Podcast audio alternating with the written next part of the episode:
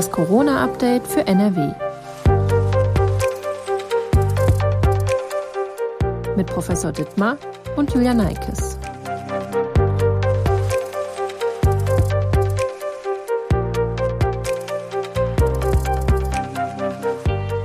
Hallo und herzlich willkommen zu einer neuen Folge von Das Corona-Update für NRW.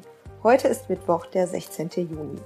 Ich bin Julia Neikes und arbeite in der Videoabteilung der Funke Mediengruppe in Essen. Professor Ulf Dittmar, Leiter der Virologie am Uniklinikum in Essen, ist mein Gesprächspartner und beantwortet aktuelle Fragen rund um die Corona-Pandemie. Hallo, Herr Professor Dittmar. Ja, hallo, Frau Neikes. Wir wollen heute unter anderem darüber sprechen, wie man sich unmittelbar vor oder nach einer Corona-Schutzimpfung verhalten sollte, zum Beispiel was Alkohol und Sport angeht, wird das Immunsystem durch Alkohol beispielsweise beeinflusst und ebenfalls Thema, macht es Sinn, vor einer Impfung beispielsweise Aspirin einzunehmen, um Nebenwirkungen vorzubeugen. Bevor es losgeht, hier noch kurz der Hinweis auf unseren Corona-Newsletter mit Informationen aus der Region, den die Redaktion jeden Tag verschickt. Bei Interesse finden Sie den Link in der Folgenbeschreibung. Die Entwicklungen sehen weiterhin gut aus. Vergleicht man die letzte Woche, also Kalenderwoche 23, mit der Kalenderwoche 22, dann sieht man, dass die Fallzahlen in NRW um 36 Prozent zurückgegangen sind.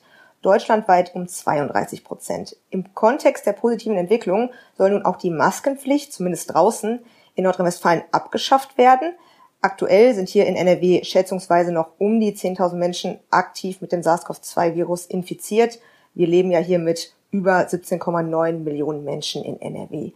Brauchen wir die Masken in der aktuellen Pandemiephase eigentlich überhaupt noch? Ja, das ist natürlich eine Diskussion, die geführt werden muss. Ich glaube auch wirklich, dass wir sie im Freien nicht mehr brauchen. Ähm, wir wissen, dass die Virusübertragung im Freien ähm, sehr viel seltener ist, als das in geschlossenen Räumen der Fall ist. Das Risiko ist also, sich im Freien zu infizieren, sehr gering. Ähm, und ich glaube, wir können die Maskenpflicht im Freien überall da, wo sie eventuell noch besteht, äh, wirklich überdenken und dann auch ähm, beenden.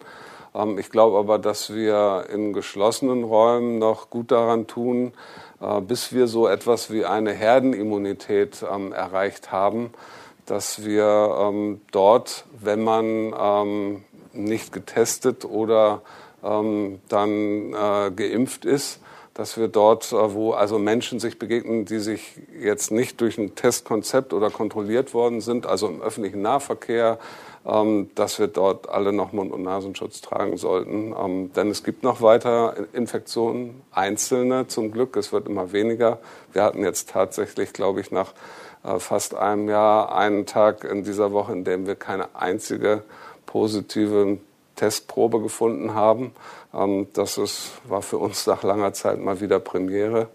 Ähm, aber es gibt eben auch in dieser Stadt noch Infektionen, auch noch einzelne Infektionsketten. Und da sollten wir vorbeugen, indem wir uns in geschlossenen Räumen ähm, eben noch mit Mund-Nasenschutz treffen. Sie meinen, hier in Essen gab es tatsächlich einen Tag, wo quasi gar keine Neuinfektion Genau, jetzt aus ähm, hier in, natürlich, wir kriegen nicht alle Proben aus Essen, sondern es gehen natürlich auch welche über die Hausärzte an andere Labore. Ähm, aber alle Proben, die wir aus Essen gekriegt haben und die wir aus dem eigenen Krankenhaus gekriegt haben, äh, waren tatsächlich am Dienstag äh, zum ersten Mal alle negativ, die wir äh, getestet haben. Sie sagten gerade, ähm, sowas wie Herdenimmunität ist notwendig. Ähm, die Herdenimmunität hängt natürlich davon ab, wie viele Menschen geimpft worden sind ähm, oder geimpft werden. Wann glauben Sie nach aktuellen Schätzungen, wann könnten wir die jetzt erreichen? Das weiß man ja auch nicht so ganz genau. Gab da in der Vergangenheit schon mal verschiedene Aussagen. Ja, zeitlich ist das äh, schwierig einzuschätzen. Es hängt natürlich davon ab, wie viel Impfstoff wir haben und ob wir die Menschen, die immer noch geimpft werden möchten, aber kein Impfangebot hatten bisher, ähm, dass wir da auch mal wieder mehr Erstimpfungen durchführen können. Im Moment wird viel von dem Impfstoff für Zweitimpfungen benutzt. Ähm, wir müssen da natürlich an der Stelle dann auch wieder Erstimpfungen machen, sonst kriegen wir äh, keine 70, 75 Prozent erreicht. Wir wissen auch nicht, ob wir vielleicht sogar ein bisschen höheren Wert erreichen müssten, äh, weil das Virus, was zirkuliert hier, die Alpha-Variante ansteckender ist als das, was wir vorher gehabt haben. Aber es ist natürlich auch so, dass man die Genesenen da auch mit zuzählen muss. Und die ähm, sind wahrscheinlich deutlich mehr noch als die, die wir kennen.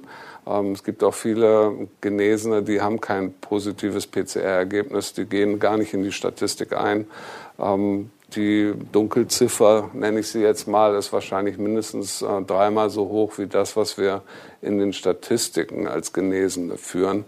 Ähm, und insofern, das sind auch Menschen, die prinzipiell ähm, gegen eine Zweitinfektion relativ gut geschützt sind. Also könnte man sagen, wir haben jetzt Mitte Juni, ist man frühestens Ende September wahrscheinlich vorsichtige Prognose vielleicht mit einer Herdenimmunität rechnen könnte, wenn denn der Impfstoff auch es wieder weiterkommt. Genau, im September ist es vielleicht realistisch. Ähm, das hängt natürlich dann von vielen Sachen ab. Ich sagte schon, wie viel Impfstoff kommt, aber dann natürlich auch, betreibt man bis dahin die äh, Impfzentren weiter, plus die Hausärzte impfen, plus Betriebsärzte impfen. Ähm, um ein möglichst schnelles Tempo zu haben, ist es, glaube ich, falsch, wenn sich da Gruppen untereinander konkurrieren und ausspielen. Ich glaube, wir brauchen alle zusammen. Ähm, wenn wir genug Impfstoff haben, sollen bitte schön alle impfen, die impfen können. Lassen Sie uns einmal kurz über das Thema richtiges Verhalten vor und nach einer Corona-Impfung sprechen. Als erstes einmal die Frage, kann ich mich mit einer leichten Erkältung gegen Corona impfen lassen? Also was man grundsätzlich nicht machen sollte, ist, ähm, dass man sich impfen lässt, wenn man Fieber oder Temperatur hat. Ähm, das wird eigentlich auch immer abgefragt vor der Impfung oder sollte abgefragt werden und gegebenenfalls, ähm, wenn man sich so fühlt, kontrolliert werden. Eine Impfung bei Fieber sollte ausgeschlossen sein. Ähm, da besteht tatsächlich ein gewisses Risiko, ähm, dass man dort Erkrankungen kriegt, wie zum Beispiel eine Herzmuskelentzündung. Das sollte ausgeschlossen sein. Dann ist es so, dann kann man diskutieren, wenn einem jetzt ein bisschen die Nase läuft, ähm, dann ist es eine Abwägungssache. Dann könnte man auch eine Impfung durchführen. Ähm, dann kommt es auf das Allgemeinbefinden des Impflings an. Wenn er sich schon schlapp und abgeschlagen fühlt, auch wenn er kein Fieber hat, ähm, sollte man die Impfung tatsächlich auch noch mal verschieben. Aber eine laufende Nase, die ja auch durch andere Faktoren wie eventuell ähm, eine leichte Allergie ausgelöst sein könnte, ähm, ist jetzt keine Kontraindikation für eine Impfung. Das heißt, das wird auch erst zum Problem, wenn das Immunsystem eigentlich mit anderen Dingen beschäftigt ist, was ja dann halt auch hohe Temperatur zeigen würde. Genau, also wenn es schon, wenn schon ein Infekt vorliegt, ist es nicht gut, über diesen Infekt sozusagen noch zu impfen. Ähm, weil, wie gesagt, die gefürchtetste äh, Nebenwirkung, die dann auftreten kann, äh, ist eben die Herzmuskelentzündung. Und das ist ähm, schon, kann eine schwere Erkrankung sein. Ähm, und die sollte man auf jeden Fall vermeiden. Die kann bei jeder Infektion schon auftreten grundsätzlich, wenn man sich nicht entsprechend verhält und ähm, zu aktiv ist, zu früh Sport wieder macht zum Beispiel.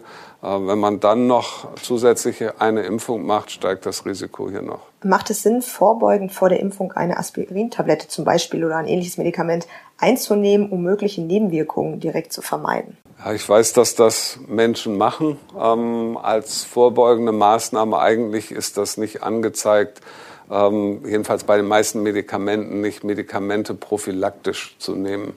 Und ähm, es tut eben auch in vielen Fällen dann eigentlich gar nicht nöt, äh, Not, äh, weil ähm, ja nur ungefähr 20 Prozent, ähm, vielleicht 25, 30 Prozent je nach Impfstoff ähm, wirklich Nebenwirkungen haben, also sowas wie Schmerz oder Temperatur haben, wogegen so dann äh, ein Schmerzmittel helfen würde. Ähm, also viele nehmen das, wenn man das prophylaktisch nehmen würde, völlig unsinnig.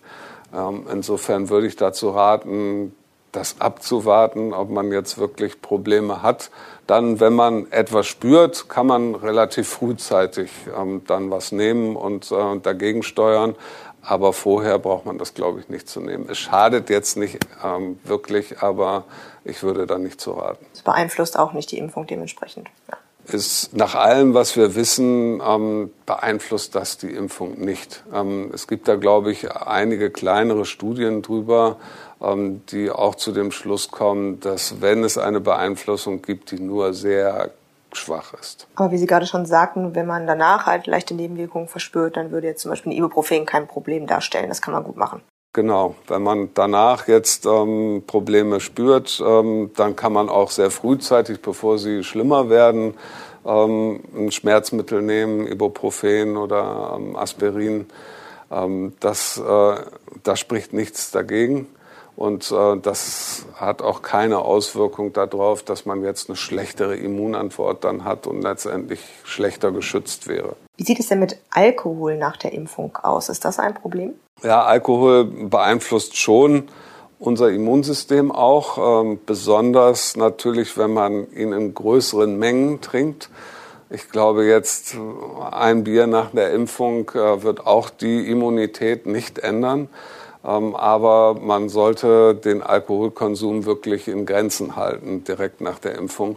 Ähm, und auch noch ein, zwei Tage danach, weil das ist ja dann die Zeit, wo unser Immunsystem auch besonders aktiv arbeitet und ähm, eigentlich angeworfen wird. Und in dieser Phase wäre es, glaube ich, gut, wenn man jetzt nicht zu viel Alkohol trinken würde. Ähm, aber ein Gläschen Wein, ein Gläschen Bier, ähm, auch nach der Impfung, äh, werden die Impfreaktionen nicht verändern. Wie sieht es mit Sport aus? Kann man direkt nach der Impfung wieder Sport machen? Oder worauf sollte man so ein bisschen achten vielleicht bei dem Thema? Ja, da ist es ähnlich ähm, wie beim Alkohol. Wir wissen, dass ähm, Sport Gut, das wissen wir jetzt beim Alkohol nicht. Also dieser Vergleich hinkt jetzt ein wenig, aber Sport ist gut fürs Immunsystem. Ähm, aber wenn wir wirklich extrem anstrengenden Leistungssport betreiben, und das wäre jetzt die Analogie zu viel trinken, ja, sehr viel Alkohol trinken, dann beeinflusst das negativ das Immunsystem. Das, äh, der Körper ist so beansprucht, dass er sich entscheiden muss, ob er die Ressourcen in die Muskelkraft und die Ausdauer steckt und die sportliche Leistung oder ob er sie eben auch in die nächste Entwicklung von Immunzellen stecken kann. Und die entwickeln sich täglich neu. Das ist, die werden ganz schnell ausgetauscht, viele Immunzellen. Ähm, und wir wissen von Leistungssportlern, dass die eine eingeschränkte Immunität haben. Ähm, wirklich, also wir reden hier von Olympiateilnehmern. Ja. Ähm, und an der Stelle ist es so, dass man auch sagen würde, ähm, Sie können gerne mit dem Fahrrad nach der Impfung nach Hause fahren oder auch mit dem nächsten, am nächsten Tag mit dem Fahrrad zur Arbeit fahren. aber den 20 Kilometer Lauf direkt nach der Impfung, den sollte man wirklich lieber weglassen. Das könnte dazu führen, dass die Immunantwort etwas schwächer ausfällt als wenn man mal einen Tag Ruhepause einlegen würde. Kann man sich das auch ein bisschen so vorstellen, wie wenn man jetzt auch eine Erkältung hat generell, dann ist, der, ist es ja auch nicht gut, wenn man ähm, viel Sport macht oder sehr anstrengenden Sport macht, weil es für den Körper einfach auch nicht gut ist. Das ist wahrscheinlich auch ein Aspekt, oder? Ja, bei der, bei einer Infektion ist es eben, da spielen noch andere Faktoren eine Rolle. Da ist das Immunsystem ja schon angeworfen. Wir haben einen Erreger in uns. Das Immunsystem arbeitet dagegen. Und deswegen fühlen wir uns ja auch körperlich dann häufig schlecht. Das ist die Immunreaktion gegen den Erreger. Äh, und hier besteht dann die große Gefahr, wir haben also sowieso schon ein aktiviertes Immunsystem, ähm, dass äh, letztendlich sich eine Entzündung oder auch der Erreger und dann mit Immunzellen im Herzmuskel äh, einnistet und es zu einer ähm, eben Herzmuskelentzündung kommt. Ähm, das kann passieren, weil der Erreger da auch hingeht. Das kann aber auch unabhängig davon, wo der Erreger ist, nur durch die Immunzellen, die schon aktiviert sind, ausgelöst werden. Ähm, und deswegen sollte man, wenn man eine Infektion hat, nicht noch zu, zusätzlich Sport treiben und das Herz zu einer ungeheuren Pumpleistung äh, animieren, weil dann können solche ähm, Infektionen oder solche Entzündungen im Herzen noch schneller und noch schwerer auftreten. Wie sieht das dann aus? Sollte man dann diese zwei Wochen abwarten mit ähm, Sport, bis quasi das Immunsystem sich auch ja, völlig ausgebildet hat? Oder geht's auf Nein, zwei Wochen braucht man nicht abwarten. Also es geht um einige Tage, die man mal ein bisschen ruhiger ähm, die sportliche Aktivität angehen sollte. Ich glaube auch so ähm, Fitness äh, normal auf einem normalen Niveau ist jetzt auch kein Problem. Wie gesagt, es geht um die wirklich sportliche Höchstleistung. Ähm, da sollte man zusehen, dass man die drei, vier Tage mal auslässt und ähm, äh, die Frequenz da an Sport, ähm, vor allen Dingen die Belastungshöhe da reduziert. Bleiben wir einmal beim Thema Impfstoff. Wir haben in der vorletzten Podcast-Folge über das Thema Impfabstand zwischen AstraZeneca und einem RNA-Impfstoff gesprochen. Da hatte einer unserer Hörer uns eine Frage per Mail gestellt. Ähm, Sie sagten, es sei sinnvoll, die zweite Impfung mit einem RNA-Impfstoff maximal sechs Wochen nach der ersten Impfung mit AstraZeneca durchzuführen. Also wir sprechen hier von den ähm, Menschen, die unter 60 Jahre alt sind und halt zuerst die AstraZeneca-Impfung bekommen haben.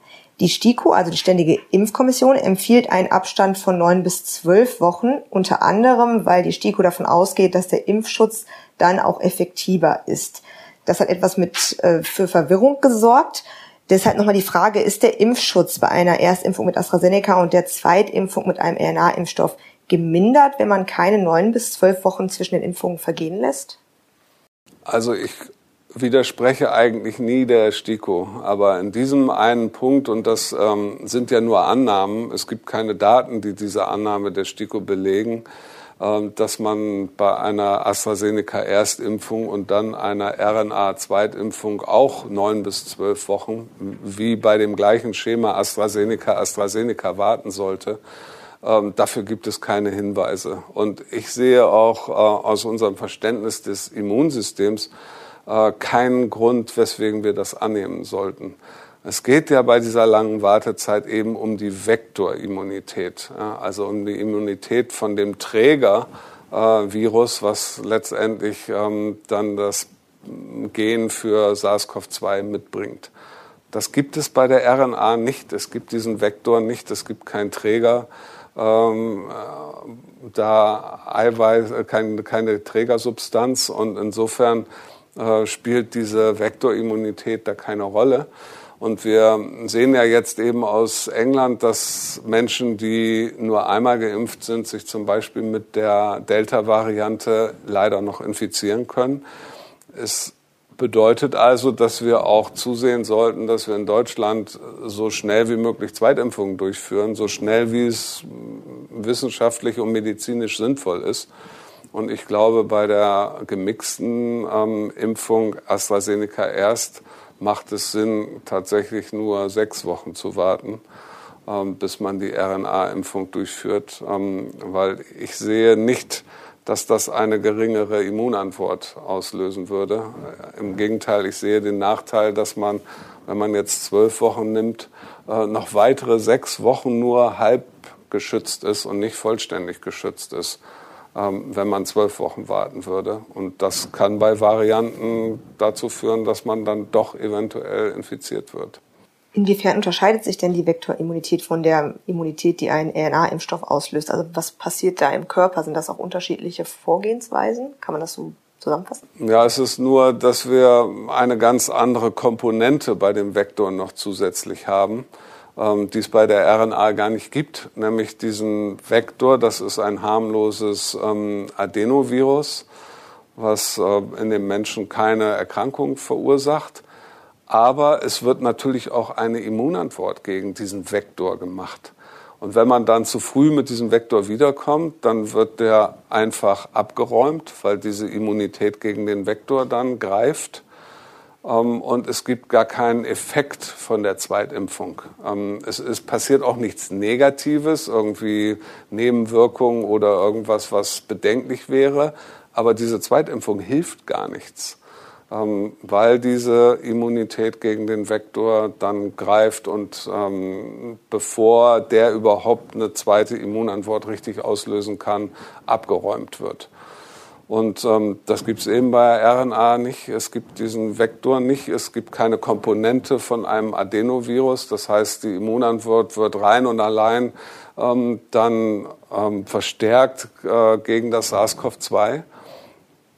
Und insofern gibt es keinen Grund, so lange zu warten. Es ist im Prinzip das gleiche Schema, wie wenn man RNA und dann nochmal RNA gibt. Auch da hat man nur die fokussierte Immunantwort gegen das Oberflächenprotein von SARS-CoV-2. Und äh, genauso ist es dann bei der Zweitimpfung mit RNA, wenn man AstraZeneca Erstimpfung gekriegt hat. Und diese Vektorimmunität spielt plötzlich in diesem Schema gar keine Rolle. Anscheinend haben Forscher und Forscherinnen herausgefunden, warum es bei den Johnson Johnson und dem AstraZeneca-Impfstoff zu den seltenen starken Nebenwirkungen kommt, also zu den Hirnvenenthrombosen. Welche neuen Erkenntnisse oder neueren Erkenntnisse gibt es denn bezüglich dieser Nebenwirkungen? Ja, erstmal muss man sagen, dass das ähm, noch eine vorläufige Studie ist. Das ist, sind sicherlich sehr interessante Ergebnisse, aber sie sind noch nicht überprüft von anderen Wissenschaftlern. Das erfolgt gerade. So was diese ähm, Kollegen aus Frankfurt und Ulm jetzt rausgefunden haben, ist, ähm, wir haben es eben bei den Vektorimpfstoffen mit äh, einem Vektor zu tun, einem Trägervirus, und zwar der genetischen Information dieses Trägervirus. Das ist ein harmloses Adenovirus. Ähm, und äh, das ist DNA, liegt in Form von DNA vor. Und in diese DNA des Trägervirus ist ein äh, Stück DNA von SARS-CoV-2 ähm, genetisch reingebaut worden ähm, was eben dann letztendlich die Immunantwort auslöst, die schützt. So, wenn jetzt äh, DNA letztendlich muss äh, am Ende, damit das Immunsystem das sehen kann, muss da ein Eiweiß draus gemacht werden, also das Eiweiß von SARS-CoV-2. Das wird immer ähm, gemacht über einen Zwischenschritt, die sogenannte RNA. Die wird ja beim RNA-Impfstoff direkt verwendet als äh, Botenstoff. So, wenn aus DNA RNA gemacht wird, dann äh, kommt es häufig vor, dass nicht immer gleich lange RNAs gemacht werden, sondern dass unterschiedlich große RNAs gemacht werden. Man nennt das Splicing. Ähm, und diese unterschiedlich großen RNAs führen dann auch dazu, dass unterschiedlich große Proteine am Ende gemacht werden. Und was diese Forscher jetzt festgestellt haben, ähm, ist, dass bei den Vektorimpfstoffen ähm, tatsächlich eben unterschiedlich lange RNAs entstehen von dem Protein oder von dem Gen äh, von SARS-CoV-2. Ähm, und dieses Hüllprotein, was dann aus der RNA gemacht wird, hat auch unterschiedliche Größen. Und dass die kleineren Größen von diesem Protein äh, sich an Zellen von ähm, Arterien, also von Blutgefäßen, anheften können und äh, dort den ersten Schritt sozusagen zu dieser Thrombose auslösen. Also da heften sich dann diese Eiweiße, diese verkürzten Eiweiße, die gibt's bei, bei den RNA-Impfstoffen nicht, weil die RNA ist immer gleich lang. Ähm, die kann auch nicht verkürzt sein. Die haften sich eben an die Zellen der Blutgefäße an. Ähm, und dann gibt es ja noch diesen zweiten Aspekt, den die Greifswalder Kollegen herausgefunden haben. Alle, die diese Thrombose entwickeln, haben Antikörper äh, gegen ihre eigenen Thrombozytenstrukturen. Ähm, diese Antikörper, die binden wahrscheinlich an diese ganze Struktur, die sich da schon gebildet hat mit Eiweißen, eben auch noch. Ähm, und dann kommt es zu einer Verklumpung sozusagen, zu einem Verschluss der Arterie, ähm, was letztendlich dann diese Thrombose auslöst. Also Arterie oder Vene, ja, also gibt ja beide Möglichkeiten. Ähm, und insofern ist das ein komplexer Prozess, der sowohl ein Teil von dem beinhaltet, was die Greifswalder Kollegen mit den Antikörpern herausgefunden haben, als auch, dass wir diese verkürzten Proteine von SARS-CoV-2 bei den Vektorimpfstoffen haben, die offensichtlich dann an diese ähm, Strukturen von den äh, Blutgefäßen binden können. Ja. Und alles zusammen führt dann zu einer Einengung oder Verschluss. Kann man mit diesem Wissen den letztendlich jetzt den Impfstoff verändern? Ja, man könnte mit diesem Wissen den Impfstoff verbessern, ähm, nämlich dass nicht mehr diese, wir nennen das eben diese unterschiedlich langen RNAs, die aus der DNA gebildet werden, nennen wir Splice-Varianten. Ähm, die werden nur gebildet, äh, wenn es bestimmte Motive in der DNA gibt. Die könnte man jetzt gezielt verändern, so dass immer nur gleich lange RNAs daraus kommen, äh, die dann auch ein gleich großes Protein, nämlich möglichst das komplette äh, Protein bilden, weil offensichtlich führt das nicht äh, zu diesem Binden an die Blutgefäße und löst kein Problem aus. Also man könnte oder kann jetzt den Impfstoff gezielt verbessern. Das wird bestimmt auch schon, ist schon in Angriff genommen worden, würde ich denken von den Firmen. Ähm, aber das dauert natürlich eine Zeit lang, bis man das jetzt im Labor hergestellt hat, äh, so einen neuen Impfstoff und vor allen Dingen, bis man so einen neuen Impfstoff äh, ohne diese Nebenwirkung dann produziert hat in großer Menge. Das wird sicherlich einige Wochen in Anspruch nehmen, wenn nicht vielleicht Monate, diese Produktionsprozesse. Wir haben uns da ja hier auch schon mal drüber unterhalten. Für die Vektorimpfstoffe sind sehr komplex. Warum sind denn junge Frauen anfälliger für schwere Nebenwirkungen, wenn wir jetzt äh, ja, dieses neue Wissen, sage ich einfach mal, beachten?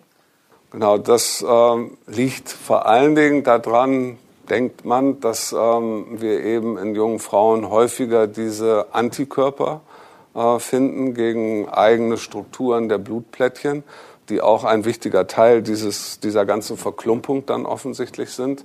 Ähm, Frauen haben eine stärkere Immunantwort als Männer, ähm, haben auch deutlich häufiger Autoimmunerkrankungen und das ist ja sowas wie ein Autoimmunphänomen. Antikörper eigentlich gegen eigene körpereigene Strukturen.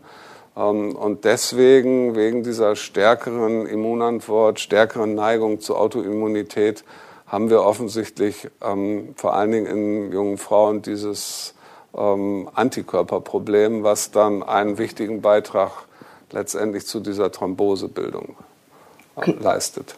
Also da kommen wirklich dann sehr viele komplexe Dinge zusammen. Da kommen viele Faktoren zusammen. Ähm, die einzelnen Männer, die wenigen Männer, die betroffen waren, die hatten tatsächlich genetische Veränderungen in ihren Gerinnungsfaktoren ähm, und hatten dann offensichtlich eine Antikörperbildung aufgrund dessen, dass sie eine genetische äh, andere Struktur als die Normalbevölkerung in diesen Gerinnungsfaktoren hatten.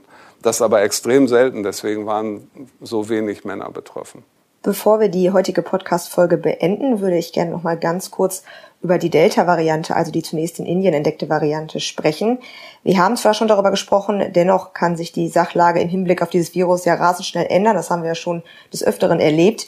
Deshalb die Frage, bereiten Ihnen die aktuellen Entwicklungen in den letzten Tagen bezüglich der Delta-Variante Sorgen oder sind wir hier in NRW und Deutschland gut auf eine vielleicht mögliche ja, Ausbreitung vorbereitet? Ja, deutschlandweit äh, bereitet mir das zum Glück noch keine Sorgen. Wir sind jetzt sehr stabil und das auch schon über Wochen. Wir auch selber hier in Essen sehen, dass wir diese indische Variante oder jetzt eben Delta-Variante nur ganz vereinzelt finden. Wir haben sie bisher jetzt nur viermal in Essen nachgewiesen. Ähm, sicherlich gab es jetzt noch mal einen Ausbruch in Duisburg, wo sechs Personen betroffen waren. Es ist nicht so, dass es sie in Deutschland nicht gibt, aber wir sehen keine Tendenz im Moment, dass es mehr wird. Und das sehen wir jetzt zum Glück schon über Wochen, was mir die Hoffnung gibt, dass wir keinen Effekt hier hoffentlich sehen werden wie in England. Tatsächlich ist es aber so, dass in äh, den USA wir wohl auch eine Zunahme der ähm, Delta-Variante haben. Also man muss das weiterhin sehr genau im Auge haben. Wir hatten das schon diskutiert. Leider kann dieses Virus eben auch Menschen infizieren, die nur einmal geimpft sind bisher. Ähm, und insofern ist es besonders wichtig, dass wir das genau kontrollieren und dass wir möglichst schnell jetzt auch Zweitimpfungen durchführen. Okay, aber so eine Situation, wie wir die schon mal Anfang des Jahres hatten, dass quasi aus England dann letztendlich die ähm, ja jetzt Alpha-Variante genannte Mutation rüberkommt, die sieht jetzt nicht so aus, als wenn uns das passieren würde. Im Moment, wie gesagt, haben wir keinen Anhaltspunkt dafür. Und bei ähm, der Alpha-Variante war es so, sicherlich gab es ähm, da auch so zwei Wochen ein relativ statisches Bild, ähm, immer mal wieder einzelne Fälle, aber dann ging es sofort los und von Woche zu Woche hatten wir mehr Fälle.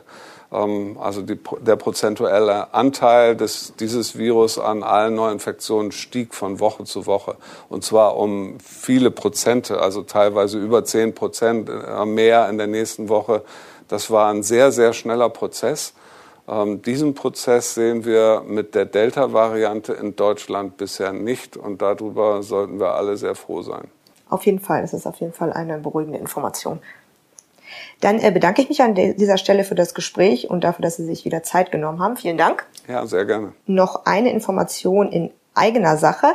Wir haben in der letzten Podcast-Folge unter anderem über die ähm, Themen Urlaub und Fliegen gesprochen. Wenn Sie zu denjenigen gehören, die unsere Folge immer über die Seite unseres Nachrichtenportals, also über die Corona Podcast-Seite abrufen, dann werden Sie festgestellt haben, dass der Podcast da zunächst nicht zu finden war. Das war ein technischer Fehler. Wir bitten das zu entschuldigen. Sie können ihn jetzt aber abrufen und wenn Sie sich ähm, für die Themen Urlaub und Fliegen zum Beispiel interessieren, dann hören Sie doch gerne einfach nochmal rein. Nächste Woche Freitag gibt es dann eine weitere Folge von das Corona-Update für NRW. Und wenn Sie Fragen haben, schicken Sie uns auch gerne eine Mail an coronafragen.funkemedien.de. Tschüss und bis zum nächsten Mal.